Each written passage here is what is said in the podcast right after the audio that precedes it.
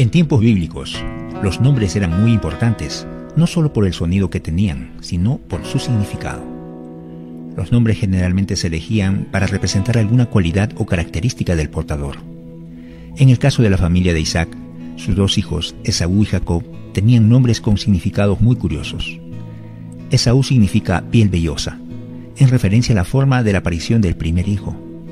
El segundo hijo, por haber nacido tirando del pie de su hermano, se llamó Jacob, que significa engañador. Y de hecho, el engaño acompañó toda la vida de Jacob. Engañó a su hermano para ganar la primogenitura. Engañó al padre para robarle la bendición. Engañó a su suegro escapándose con su familia. Pero él nunca podía engañar a Dios. En el capítulo 32 de Génesis encontramos una lucha entre el engañador Jacob y el ángel del Señor. En medio de la lucha contra Dios, después de haber recibido un golpe que le dislocó el muslo, Jacob reconoció quién era el rival. Entonces, reuniendo las pocas fuerzas que le quedaban, se aferró a sus pies, rogando por una bendición. Jacob, quien hace 20 años había traicionado a su hermano y engañado a su padre, ahora se encuentra ante Dios. Y lo interesante es que la misma pregunta que le había hecho su padre muchos años antes, el ángel del Señor se la vuelve a hacer. En Génesis 32, versículos 27 al 29 leemos. Y el varón le dijo, ¿cuál es tu nombre? Y él respondió, Jacob. Y el varón le dijo, no se dirá más tu nombre Jacob, sino Israel, porque has luchado con Dios y con los hombres, y has vencido. Entonces Jacob le preguntó y dijo, Declárame ahora tu nombre. Y el varón respondió, ¿por qué me preguntas por mi nombre? Y lo bendijo allí. La primera vez que su padre le preguntó su nombre, Jacob mintió. Se hizo pasar por otra persona, ocultando quién era en realidad. Sin embargo, esta segunda vez, cuando Dios le hizo la pregunta, Jacob no se esconde. Dice su nombre, reconociendo que era un engañador o un mentiroso. Tan pronto como reconoció quién era realmente, comenzó el cambio en su vida. Para marcar la transformación, Dios cambió su nombre de Jacob, el engañador, a Israel, el príncipe. Qué tremendo cambio. La escritura enseña también de que un día este Esaú salió a cazar y no cazó nada, no agarró nada y pasó toda la mañana o sabe quizás todo el día cazando y no agarró nada. Entonces cuando regresó a la casa, por supuesto venía con una gran hambre, ¿no? Y encontró al, al florcita este de Jacob cocinando. La Biblia dice que un potaje rojo, es decir, era a mí se me hace que era sopa de frijoles rojos, aunque no sé si había frijoles en aquel tiempo, pero dice que era un potaje rojo que él estaba cocinando y quizás cuando llegó Esaú sintió el olor, ¿verdad? Frijoles recién cocidos, frijoles nuevos, y le, y le dijo, dame de ese potaje, dame de esa comida que has hecho.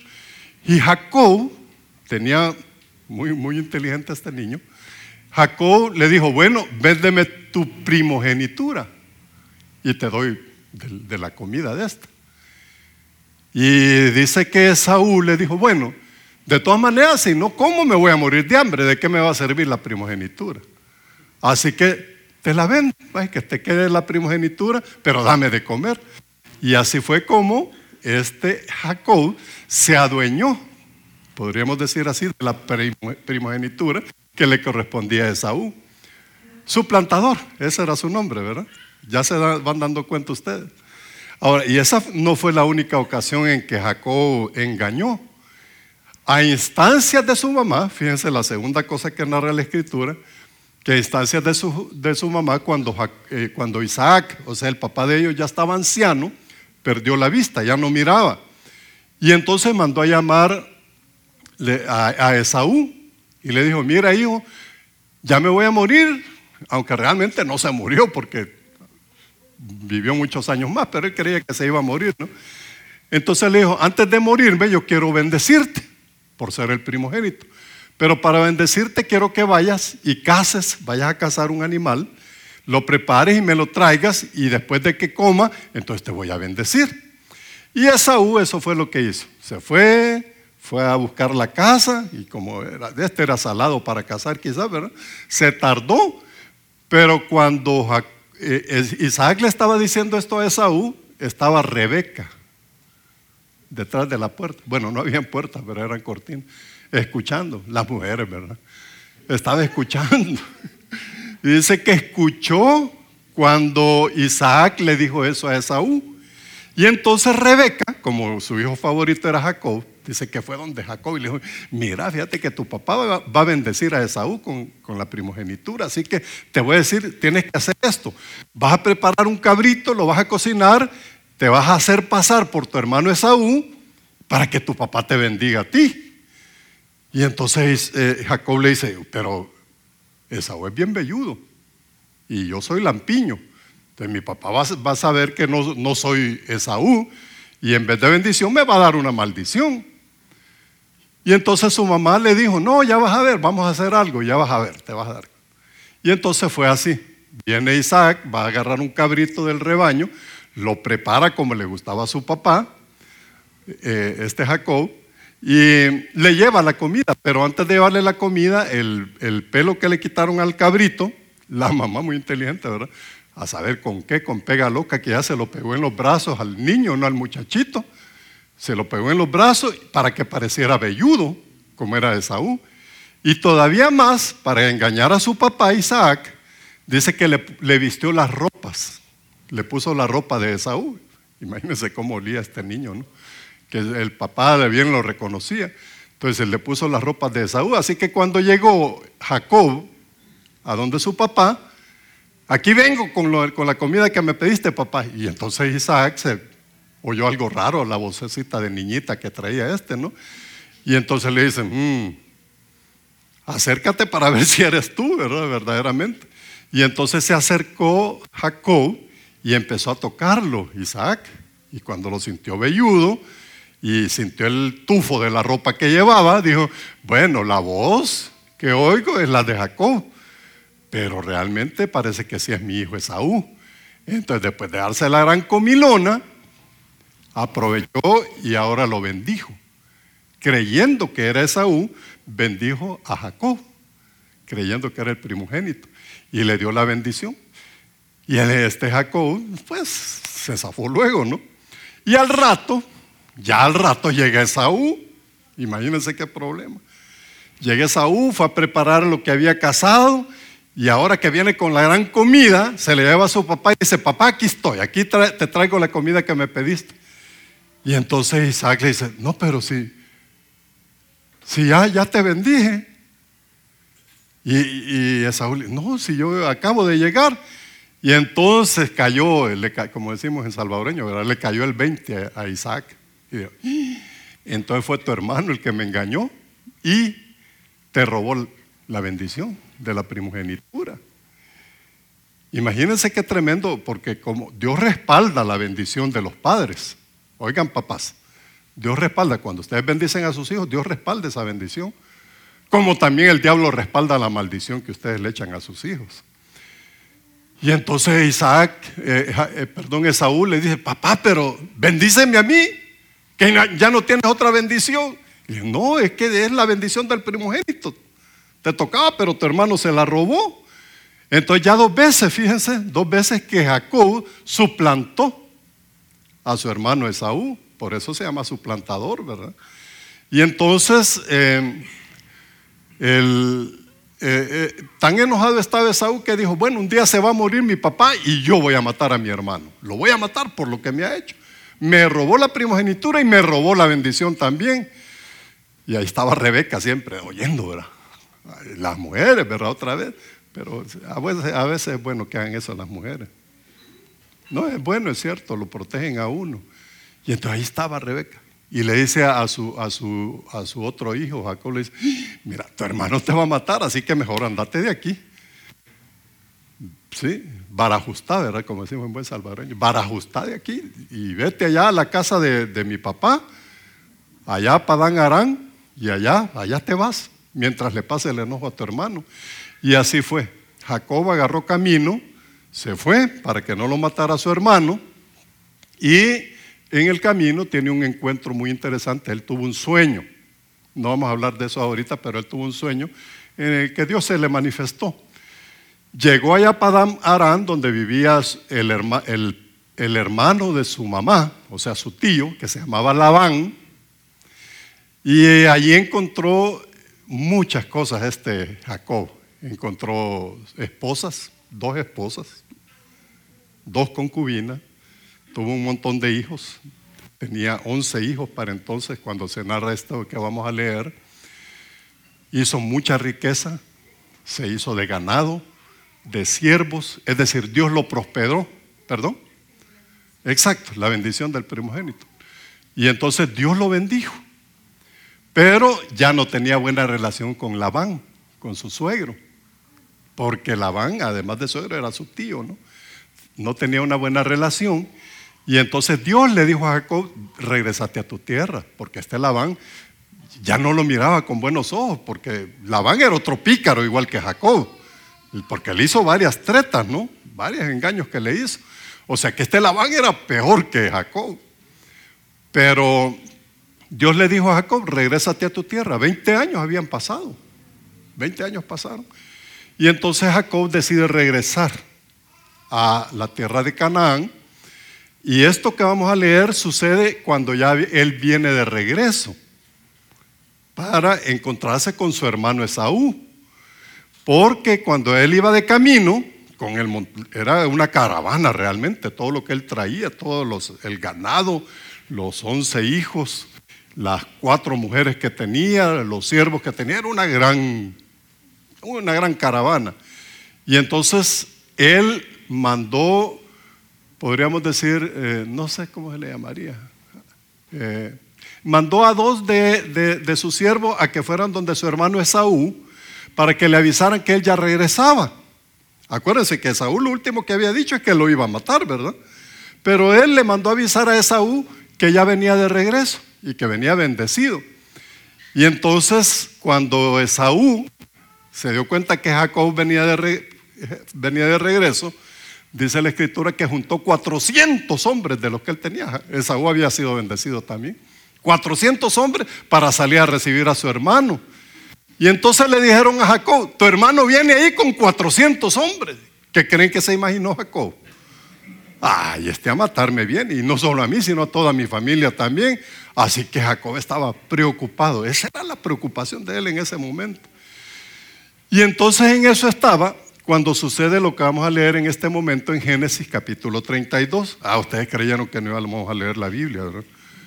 Génesis capítulo 32, por favor, si, si abren su Biblia o abren su celular, no sé cómo, si tienen el celular. Génesis capítulo 32. Vamos a leer de los versículos 22 en adelante. Este es el centro de lo que quiero compartir. Aquello solo era un trasfondo de lo que está sucediendo. Recuerden, ya les dije lo que había pasado, ahora veamos qué es lo que está sucediendo. Dice en el versículo 22, Génesis 32. Y se levantó, está hablando de Jacob, se levantó Jacob aquella noche y tomó sus dos mujeres y sus dos siervas y sus once hijos y pasó el vado de Jaboc, un riachuelo. ¿no? Los tomó pues e hizo pasar el arroyo a ellos y a todo lo que tenía. Así se quedó Jacob solo y luchó con él un varón hasta que rayaba el alba. Y cuando el varón vio que no podía con él, tocó en el sitio del encaje de su muslo y se descoyuntó el muslo de Jacob mientras con él luchaba. Y dijo, déjame, porque raya el alba. Y Jacob le respondió, no te dejaré si no me bendices. Y el varón le dijo, ¿cuál es tu nombre? Y él respondió, Jacob, o sea, soy su plantador, ese es mi nombre. Y el varón le dijo, no se dirá más tu nombre Jacob, sino Israel, porque has luchado con Dios y con los hombres y has vencido. Entonces Jacob le preguntó y dijo, declárame ahora tu nombre. Y el varón respondió, ¿por qué me preguntas por mi nombre? Y lo bendijo allí.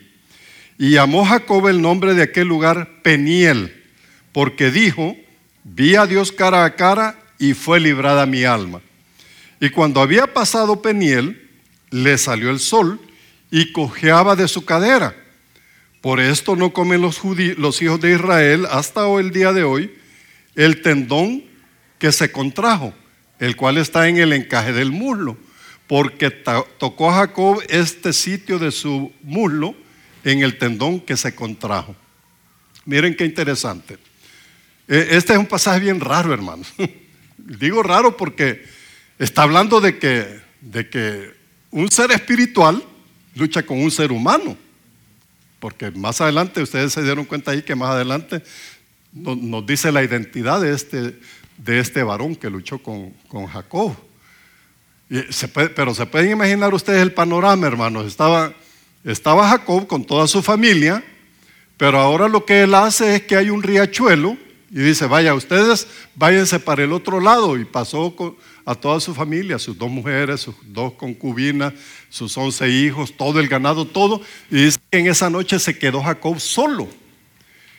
Y lo raro es que dice que pasó toda la noche un ángel, no, no dice un ángel, perdón, eso es lo que quiero corregir. Dice que pasó un varón luchando con él toda la noche.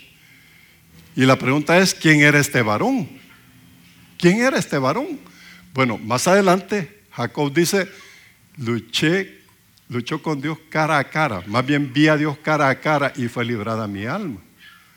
O sea que este varón que luchó con Jacob toda la noche era ni más ni menos que Dios mismo. Algunos dicen que era Jesús preencarnado, o sea, antes de que se encarnara, o cuatro mil años después, Jesús se aparece y lucha con Jacob toda la noche. Por eso les digo que es un pasaje muy raro, porque, o sea, fue un, y, dice que luchó, o sea, fue una lucha real, hermano, fue una batalla, una lucha física, cuerpo a cuerpo. Se pueden imaginar ustedes a este varón peleando, peleando literalmente, físicamente con Jacob, y dice que toda la noche pasó peleando con él. Y lo interesante también, hermanos, es que el, varón este le dice a Jacob, ya cuando estaba amaneciendo, déjame, déjame ir porque ya, ya está amaneciendo. Y entonces Jacob muy vivo le dice, no, no te voy a dejar ir, a saber cómo lo tenía agarrado al varón, ¿verdad? Que ya lo tenía con candado a la cabeza y con patada volador y todo lo demás ahí, porque fue una lucha real. Y sé que se dieron duro toda la noche. Y miren cómo es el Señor. Este, estas son las cosas que a veces yo no entiendo del Señor, hermano, solo lo acepto, ¿no? Pero imagínense que se deja ganar por Jacob. Porque más adelante dice, luchaste con Dios y con los hombres y has vencido.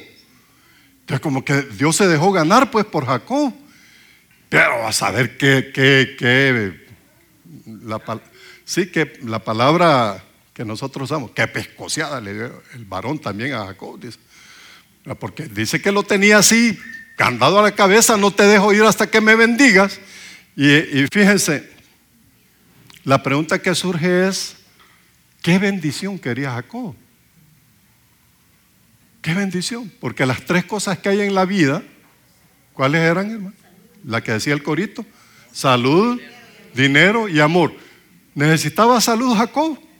Si pasó luchando toda la noche con el, con, el varón, no, no, o sea que Jacob era un hombre saludable. Porque en ese tiempo yo calculo que tendría unos 50 años, más o menos. Esto no es bíblico, hermano, yo calculo. Pero imagínense, o sea, era un hombre saludable. No, no, es que le pedía salud, no, era esa la bendición. Dinero. ¿Sería que dinero tenía, necesitaba dinero Jacob? No, miren, si, si solo si ustedes ven el regalito que le manda a su hermano Esaú, no sé dónde está el regalito, pero ahí está en la Biblia. Ahí lo buscan después, hermano. Pero ahí está. Tengo el pasaje, pero no lo encuentro. Pero, pero el punto, hermanos, es este. Miren, que no necesitaba dinero. Si Jacob era un hombre rico. Tenía posesiones. Tenía vacas, tenía ovejas, tenía camellos, tenía de todo. O sea, tampoco era dinero la bendición que Jacob quería. Y amor. Tenía, perdón. Ah, gracias. Jacob pasó eh, y tenía un regalo para su hermano Esaú. Dice, tomó 200 cabras. Esto era lo que le estaba mandando a Esaú, a su hermano. 200 cabras, 20 chivos, 200 ovejas, 20 carneros, 30 camellas con sus crías, 40 vacas, 10 toros, 20 burras y 10 burros. O sea que este es el regalito que Jacob le mandó a su hermano Esaú para congraciarse con él, para que no lo matara, ¿verdad? Ahora, este era el regalito. Ahora, y entonces les da la idea de qué tenía Jacob, con qué se quedó Jacob. Supóngase que le ha mandado el diezmo de lo que tenía, supónganse. No dice la Biblia eso, ¿no? Pero imagínense si no era un hombre rico, pues. Entonces no era dinero tampoco lo que necesitaba Jacob. Entonces, ¿qué, bendición le está pidiendo? Porque le dijo, no te dejaré hasta que me bendiga. Pero ¿y qué más bendición quieres, pues? Por eso les decía que es una petición bien vaga la que Jacob le hace al varón. Porque le pide bendición, pero no especifica qué bendición es. Y entonces, ¿ustedes se imaginan qué bendición es la que este Jacob quiere, la que Jacob necesita, hermano? Mire, fíjese que lo interesante es que el varón sí le entendió la petición a Jacob. Sí le entendió. Porque le dice, vean ahí en el, pasaje que acabamos de leer, Génesis 32, versículo 27. Y el varón le dijo, ¿cuál es tu nombre? Y oigan la respuesta de Jacob. Y él respondió, me llamo suplantador. Ese es mi nombre. Y fíjense que toda la vida de Jacob hasta ese momento había sido eso, vivir de trampas, de astucia. Si ustedes ven los pasajes anteriores cuando está tratando con Labán, a, a cual más tramposo. Solo que Jacob sí tenía la bendición de Dios, ¿verdad? Pero cual más tramposo. Y entonces ahora eh, el, el varón le pregunta, ¿cuál es tu nombre? Pues soy su plantador. Y entonces, oigan, oigan lo que le dice el varón. Y el varón le dijo, ¿cuál es tu nombre? Y él respondió Jacob, versículo 28. Y el varón le dijo, no se dirá más tu nombre Jacob, sino Israel. Israel, que significa el que lucha con Dios. Eso significa el nombre Israel. Si no te llamarás Israel, porque has luchado con Dios y con los hombres y has vencido. Y así fue, miren hermanos, bien raro esto. Porque la bendición que el varón o Dios mismo, vemos de Dios, que Dios le da, le da a Jacob es, le cambió el nombre. Esa fue la bendición. Le cambió el nombre. Ya no te vas a llamar Jacob, te vas a llamar Israel. Ya no te vas a llamar suplantador, te vas a llamar el que lucha con Dios. Algunos dicen que también se puede traducir el príncipe de Dios, yo no estoy seguro. Pero miren, el cambio de nombre no era solo un cambio de nombre. El nombre en la escritura, hermanos, el nombre tiene mucho significado. Y entonces, el, el hecho de que Dios le cambiara el nombre a Jacob para llamarlo Israel tenía mucho significado. ¿Sabe qué estaba significando eso? Le estaba diciendo, el, varón le estaba diciendo a Jacob, olvídate de tu pasado. Hasta ahora tú has vivido suplantando, has vivido con tu, con tu astucia, usando tus propias estrategias, usando tu inteligencia, tu capacidad. Pero no, eso ya no, eso ya quedó atrás. Ese era el pasado de Jacob. ¿Y cuál era el presente de Jacob? Estaba lleno de temor. Si venía su hermano, pues, con 400 hombres. Él pensó que a matarlo venía. Entonces su vida estaba llena de temores. Y, viene el varón y le dice, no, ya no, ya no, ya no eres suplantador, ya olvídate de tu pasado. Porque de aquí en adelante tu nombre va a ser Israel, el príncipe, el que prevalece con Dios. Porque has luchado con Dios y con los hombres y has vencido. Por eso, hermano, es que nosotros no tenemos en el mundo un país que se llame Jacob. Tenemos un país que se llama Israel. Porque Dios le cambió el nombre a este varón, a este hombre, Dios se lo cambió para darle, óiganme bien, un nuevo destino. Mire hermano, y uno se pregunta, ¿hay una mejor bendición que esa? Que Dios te dé un nuevo destino. Fue una transformación completa de Jacob. Porque si ustedes ven la vida de Jacob, después de esto, hermano, ya no volvió a ser la misma después de este encuentro. Fue una transformación completa, ya aquella astucia, aquella arrogancia que él, que él manifestaba, ya no. Desde ese momento él empezó a, a ser un hombre más sumiso con Dios, más dependiente de Dios. Le tocó sufrir muchas cosas después, pero él aceptaba todo eso como viniendo de Dios. O sea, era un hombre totalmente transformado. Ustedes están hablando de transformación, ¿verdad? Transformación. Mire hermano, y esto es lo que le sucedió a, Jacob en esa noche, a Israel. Y ahora vean, vean el abuso, eh, eh, voy a usar esta expresión, el abuso de Jacob, versículo 29. Entonces Jacob le preguntó y dijo, declárame ahora tu nombre. O sea, Jacob le pregunta al varón cuál es su nombre. Como el, varón le había preguntado a Jacob su nombre, él le, responde o le, le, devuelve la pregunta, pues. Y el varón respondió, ¿por qué me preguntas por mi nombre? O sea, yo soy el que te puedo cambiar el nombre a ti, pero tú no me lo vas a cambiar a mí si yo soy Dios. ¿Me estás siguiendo la idea, hermano? Y entonces ahora Jacob le, trata de volver la pregunta y le dije, no, no, ¿por qué me preguntas por mi nombre? Pues si, si tú no puedes hacer nada por mí, soy yo quien ha venido a hacer algo por ti. He venido a cambiar tu destino, he venido a cambiar tu futuro. Que ya no sigas en esa línea que has traído toda tu vida de suplantar y de hacer trampa y de vivir de tu propia astucia. Ya no, de aquí en adelante ya no. Porque de aquí en adelante eres el que lucha con Dios. El que está del lado de Dios o que Dios está del lado de él. ¿Cuántos dicen amén a eso? Bien, hermano, yo le digo una cosa. Eh, fíjense que quizás algunos de ustedes están pensando que necesitan cambiar mujer o la mujer cambiar de marido, ¿verdad? O cambiar de país. Ya se piensa ir en la próxima caravana, no sé.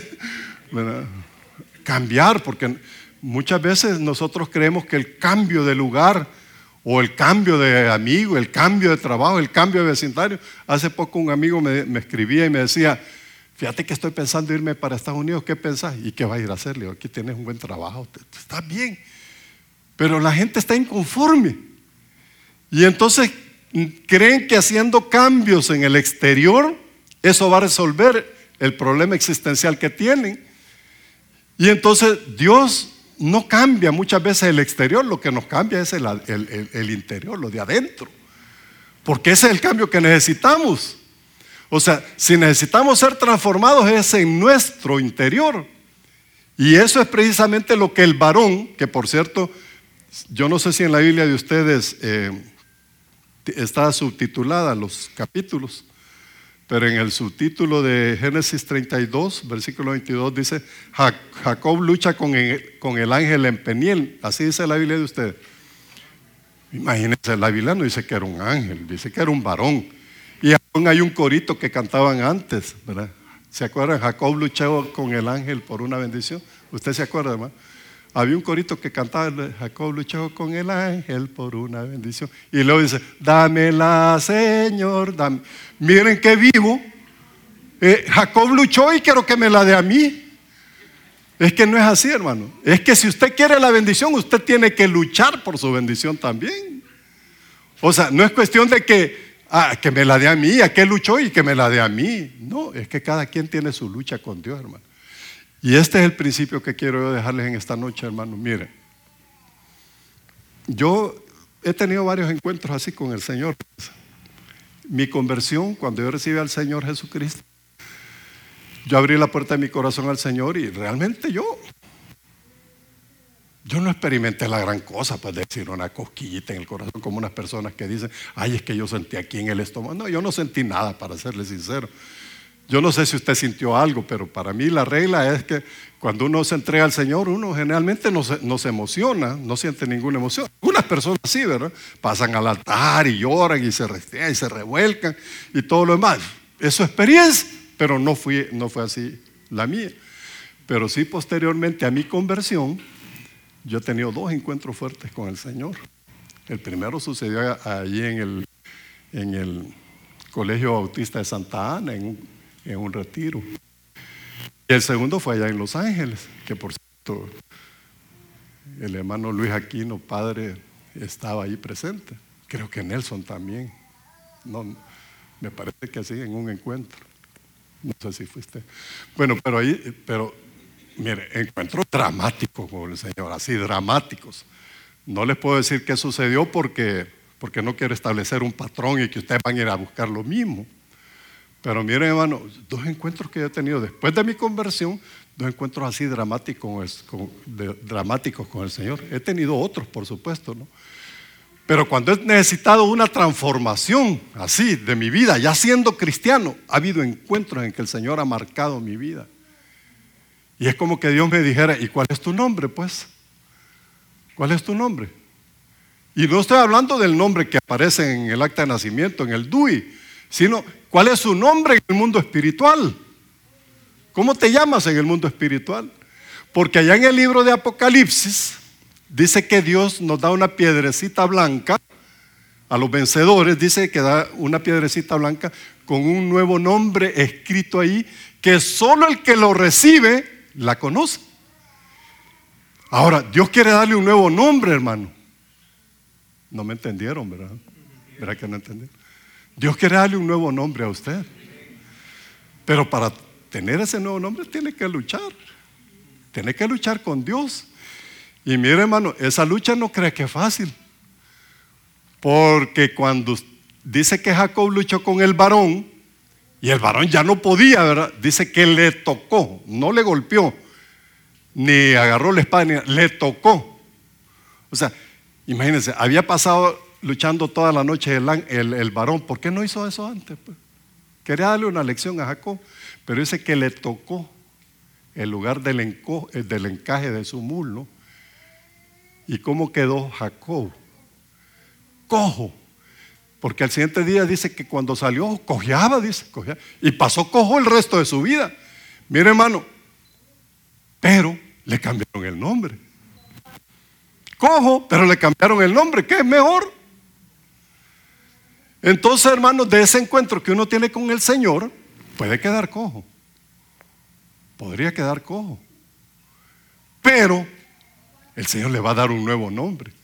Y eso significa un nuevo destino, un nuevo futuro, una nueva visión, una nueva, un nuevo panorama de la vida. Porque Dios sí quiere hacer eso con usted.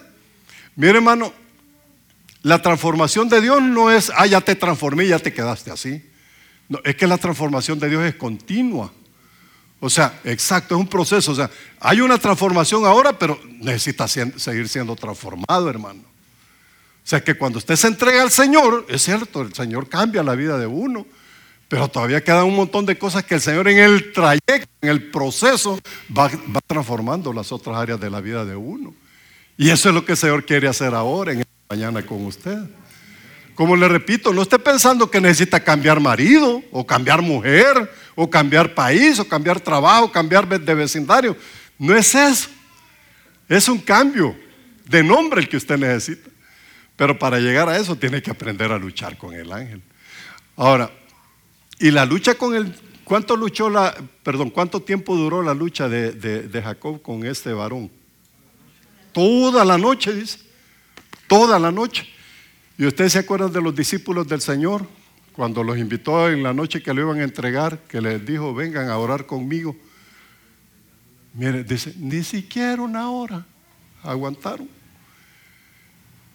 ¿Cuánto tiempo dura usted? Yo, yo recuerdo, fíjese, cuando yo tuve mi capacitación, la primera capacitación que yo recibí, como parte de la capacitación teníamos una cadena de oración de 24 horas. Y cada uno tenía media hora para ir a orar a un lugar apartado, el oratorio, un lugar apartado especialmente para orar. Media hora para orar. Y en la noche, para que no se desvelara todo el mundo orando media hora, hacíamos vigilias de tres horas. O sea, recuerdo de 7 a 10, de 10 a 1 y de 1 a 6. Tres horas orando. Un individuo nada más, en un lugar bien grande, el oratorio, a orar. Y ahí pasamos tres horas. Yo recuerdo, hermano, que la primera vez que me tocó a mí hacer una vigilia, solo, solo, miren, yo empecé a orar, vi el reloj, ya pasaron las tres horas, diez minutos había pasado. Y después de diez minutos ya no tenía nada que decirle al Señor yo. Ya no tenía, ya, ¿y ahora qué le digo? Mira, hermano, pero así yo aprendí a luchar con Dios. Mira, después, cuando terminamos esa capacitación de seis meses, después tres horas a mí se me hacía como nada. Tres horas. Pero les, estoy compartiendo esto, hermano, porque creemos nosotros muchas veces que la lucha con Dios, ah, sí, diez minutitos ahora y ya, ya luché con Dios. Y aquí vengo, ya, Señor, cámbiame el nombre. Ay, Dios. No, no es así la cosa, hermano. Es de aprender a luchar con Dios, a pasar tiempo con Él, hasta que el Señor le dice, déjame ir ya. Y usted le dice, no, pues no, hasta que me bendiga, no te dejo ir. No, hombre, si ya, ya está amaneciendo. Sí, pero hasta que me bendiga. Y el Señor, ¿y qué bendición quieres, pues? Porque sería, sería interesante que el, varón le hubiera preguntado eso a, Jacob, ¿verdad? ¿Y qué bendición quieres? No, es que eh, el varón no necesitaba, si sabía cuál era la bendición que Jacob necesitaba. Sabía que tenía riqueza, que tenía mujeres, que tenía, en aquel tiempo era válido, hermano, no, no me vaya a confundir, ¿verdad? Este, que tenía todo lo que necesitaba. Pero el varón, Dios interpretó cuál era la bendición que Jacob necesitaba y eso es lo que le dio. Y entonces yo me pregunto en esta mañana, ¿alguno de ustedes necesita ser transformado? Puede decir amén, yo necesito ser transformado. Que podría decir, yo necesito cambio de nombre. ¿Alguien puede decir eso? Yo necesito cambio de nombre. Mi hermano, tiene que aprender a luchar con Dios. No vaya a cantar el corito, Jacob luchó con el ángel por una bendición, dámela, Señor. No, que, te la van a dar dando. Tienes que luchar por tu bendición. Es que no es que Jacob luchó y me la va a dar a mí. No, es que usted tiene que luchar por su bendición. Y mire, hermano, tenemos que aprender a luchar con Dios. Hace poco platicaba con alguien, no recuerdo quién era, porque a mi edad 66 años joven, dos tercios de bestia, como me dijo el amigo que me ama. Mire, ya se le olvidan las cosas a uno, ¿no? Pero alguien me dijo, mira, este, o sea, no, la, bendición de Dios hay que, hay, que, hay que luchar, hay que batallar, hay que pelear, hay que, hay que perseverar. No es una lucha de 10 minutos. Y eso es lo que tenemos que aprender, hermano. Si nosotros queremos una transformación de nuestra vida, hay que aprender a luchar con el Señor. Y eso es luchar. Bueno, en el caso de Jacob fue una lucha física, ya les, ya les expliqué. Aún el daño que Jacob sufrió fue un daño físico. Le quedó el cojeo, le quedó de por vida, pasó rinqueando el resto de su vida. Pero eso le recordaba, mm, era un nuevo hombre. Ya fuiste transformado, ya no eres el, el, tramposo, ya no, ya no eres el suplantador, ya eres otra cosa. Y necesitamos muchas veces que el Señor nos, ponga una señal, ¿verdad? Para recordarnos que Él ha hecho una obra con nosotros. Ahora, necesito ser, usted ser transformado, hermano. Necesito un nuevo nombre. ¿Está dispuesto a luchar por eso? Porque la vida cristiana de eso se trata, hermano, de seguir progresando y progresando y ser transformado, como dice el apóstol Pablo, transformado de gloria en gloria. Si usted ya tiene gloria, pues quiere recibir más gloria. No se conforme, no hay que conformarnos.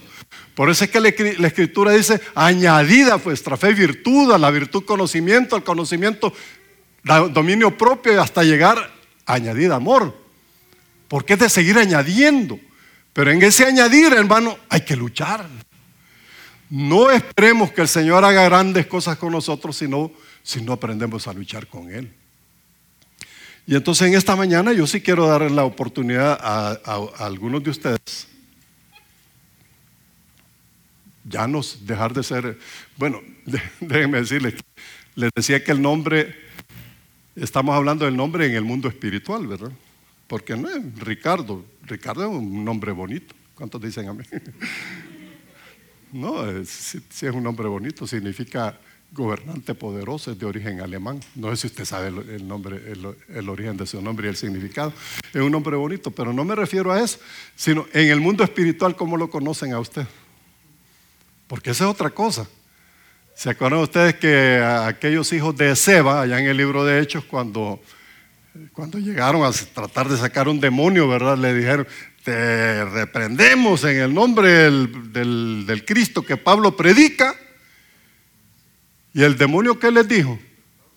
Conozco a Cristo y conozco a Pablo, pero ¿y ustedes quiénes son? A lo mejor en el mundo espiritual no somos conocidos.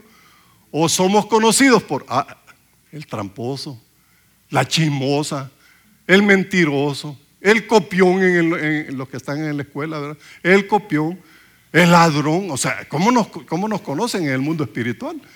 Ese es el nombre que el Señor le quiere cambiar. Ese es el nombre que el Señor le quiere cambiar. El infiel o la infiel, porque ahora las dos cosas, ¿verdad? Ese es el nombre que Dios le quiere cambiar y darle un nuevo nombre. Pero tiene que luchar, hermano. Y entonces en esta mañana, yo quiero que me acompañen a orar, hermano. Y mientras oramos, yo le, eh, le pido que comience a luchar con Dios y hable con el Señor. Y usted le diga, Señor, yo quiero bendición. Pero la bendición que usted va a pedir es que el Señor le dé un nuevo nombre. Ya no más lo que era. Ya no más lo que ha venido arrastrando. Porque hay algunos que han venido arrastrando un montón de cosas a pesar de todo. Han venido arrastrando y el Señor dice, no, es que yo quiero darte un nuevo destino. Quiero cambiar esa vida que has traído. Ya no quiero que sea el mismo, pero, pero aprende a luchar. Señor, en esta mañana queremos aprender a luchar por la bendición. Esa bendición que lo que trae es una transformación de nuestra vida a un nivel diferente, a un nivel superior de espiritualidad también.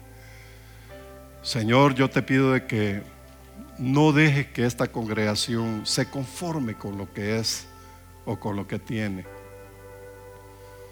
sino que al contrario veamos el ejemplo de Jacob, que había sido bendecido de todas maneras. Se había encontrado antes contigo, había tenido experiencias contigo, pero ahora él está pidiendo más, porque sabe que hay más. Y nosotros sabemos que hay más todavía, Señor, para nosotros guardado en los cielos. Y por eso es lo que queremos luchar.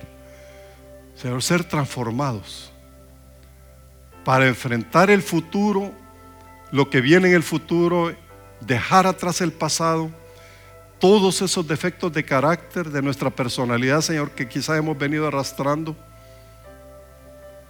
dejarlos atrás y permitir que tu obra, la obra renovadora del Espíritu Santo, pueda completarse en nuestra vida en esta mañana o en los días que siguen, Señor, de aquí en adelante. Hermano, yo le digo, no es que en este momento quizás usted va a tener su lucha con el Señor, quizás va a ser después, pero hoy puede tomar la decisión y decir usted, yo voy a empezar a luchar con Dios por una bendición, por la bendición del cambio de nombre, de un nuevo destino. Si usted, hermano, se anima a hacer eso, yo quiero que por favor se ponga de pie para expresarle al Señor. El Señor conoce su corazón, por supuesto, ¿no? Pero si usted quiere expresarle al Señor y decirle, Señor, yo quiero, yo quiero luchar por una bendición, no una bendición material, no, no dinero, no finanzas, no, no amor, no salud. Todo eso el Señor lo va a suplir, hermano, porque el Señor es bueno.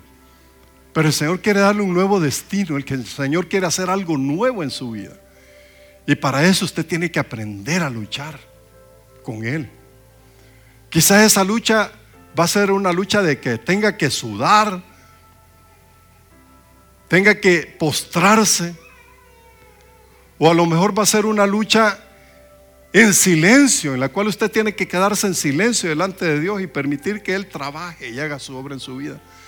Pero expréseselo en este momento, dígale, Señor, yo necesito ser transformado a la imagen de tu Hijo, el Señor Jesús. Ya no quiero seguir siendo el mismo la misma vida cristiana mediocre. Ya no quiero seguir yo siendo solamente la tradición evangélica, sino quiero experimentarte a ti como Jacob te experimentó también, Señor. Y quiero recibir esa bendición también que Él recibió, pero como resultado de que yo estoy luchando contigo, Padre. Así que dígale en esta mañana al Señor ahí, hermano, ahí donde está de pie, dígale en sus propias palabras, Señor, yo quiero aprender a luchar contigo. No la oración de 10 minutos, de 5 minutos, de un minuto para orar, ni la oración a calla conciencia de voy a orar solo para callar mi conciencia, sino una oración de batallar de luchar con el Señor para recibir la bendición. Y no levantarse de su lugar de oración hasta que esté seguro de que Dios le ha cambiado el nombre y que le ha dado un nuevo destino. Hable con el Señor, hermano. Aprovecha este momento para expresarle y decirle, Señor, yo necesito más de ti. Yo quiero más de ti. Pero en ese querer que Dios quiere más de usted, realmente lo que Dios quiere es, Él quiere más de usted, hermano. Que se entregue más, una entrega más profunda. No una entrega superficial que de domingo y que el día de la semana, los demás días de la semana viva como si Dios no existiera, sino una entrega completa y total al Señor. Señor, en esta mañana aquí está tu pueblo. Levante su mano si puede, hermano, levante su mano y, y dale, Señor, aquí estoy delante de ti. Para decirte que sí, yo quiero más de ti, Señor. Quiero experimentar lo que Jacob experimentó ese encuentro que tuvo con el mismo Señor Jesús preencarnado. Señor, yo sé que, que ya me encontré contigo, yo sé que tú moras en mí, pero yo sé que todavía tienes más cosas, Señor, más experiencias que darme. Y eso es lo que yo busco de ti en esta mañana. Padre, ten misericordia de este pueblo, ten misericordia de mi vida, de cada uno de los que estamos presentes y que al ponerse de pie expresan ese anhelo Señor, de tener ese encuentro particular contigo y ser transformados en ese encuentro, Señor. Padre, bendice a los que tengan necesidad de dinero, de salud, de amor, de lo que sea, pero sobre todo bendícenos en el mundo espiritual con un nuevo nombre, Señor. Una nueva dimensión de vida espiritual, una nueva dimensión de vida cristiana, en la cual, Señor, tu gloria se manifiesta en nuestra vida y que tu luz brille a través de nosotros, Señor. Eso es lo que te pedimos en esta mañana. Padre, gracias, Señor, por tu palabra. Gracias por esta experiencia de Jacob. Gracias por el Señor Jesús, que es quien nos capacita para estar delante de ti. Gracias porque es hacia Él que nosotros miramos y que y la meta a la cual nosotros anhelamos llegar un día, Señor, a ser como el Señor Jesús. Pero para eso, Padre, tú nos llamas a luchar. Así que está, aquí está tu pueblo, Señor, dispuesto a emprender esa lucha para que tú cumplas tu propósito y hagas tu obra en nuestra vida. Gracias, Señor, por escuchar nuestra oración. Siga luchando, hermano. Siga luchando. Eso es lo que yo le puedo dejar en esta mañana. Siga luchando con el Señor hasta lograr la bendición que Él quiere darles. Que el Señor le bendiga, hermano. Gracias, Señor.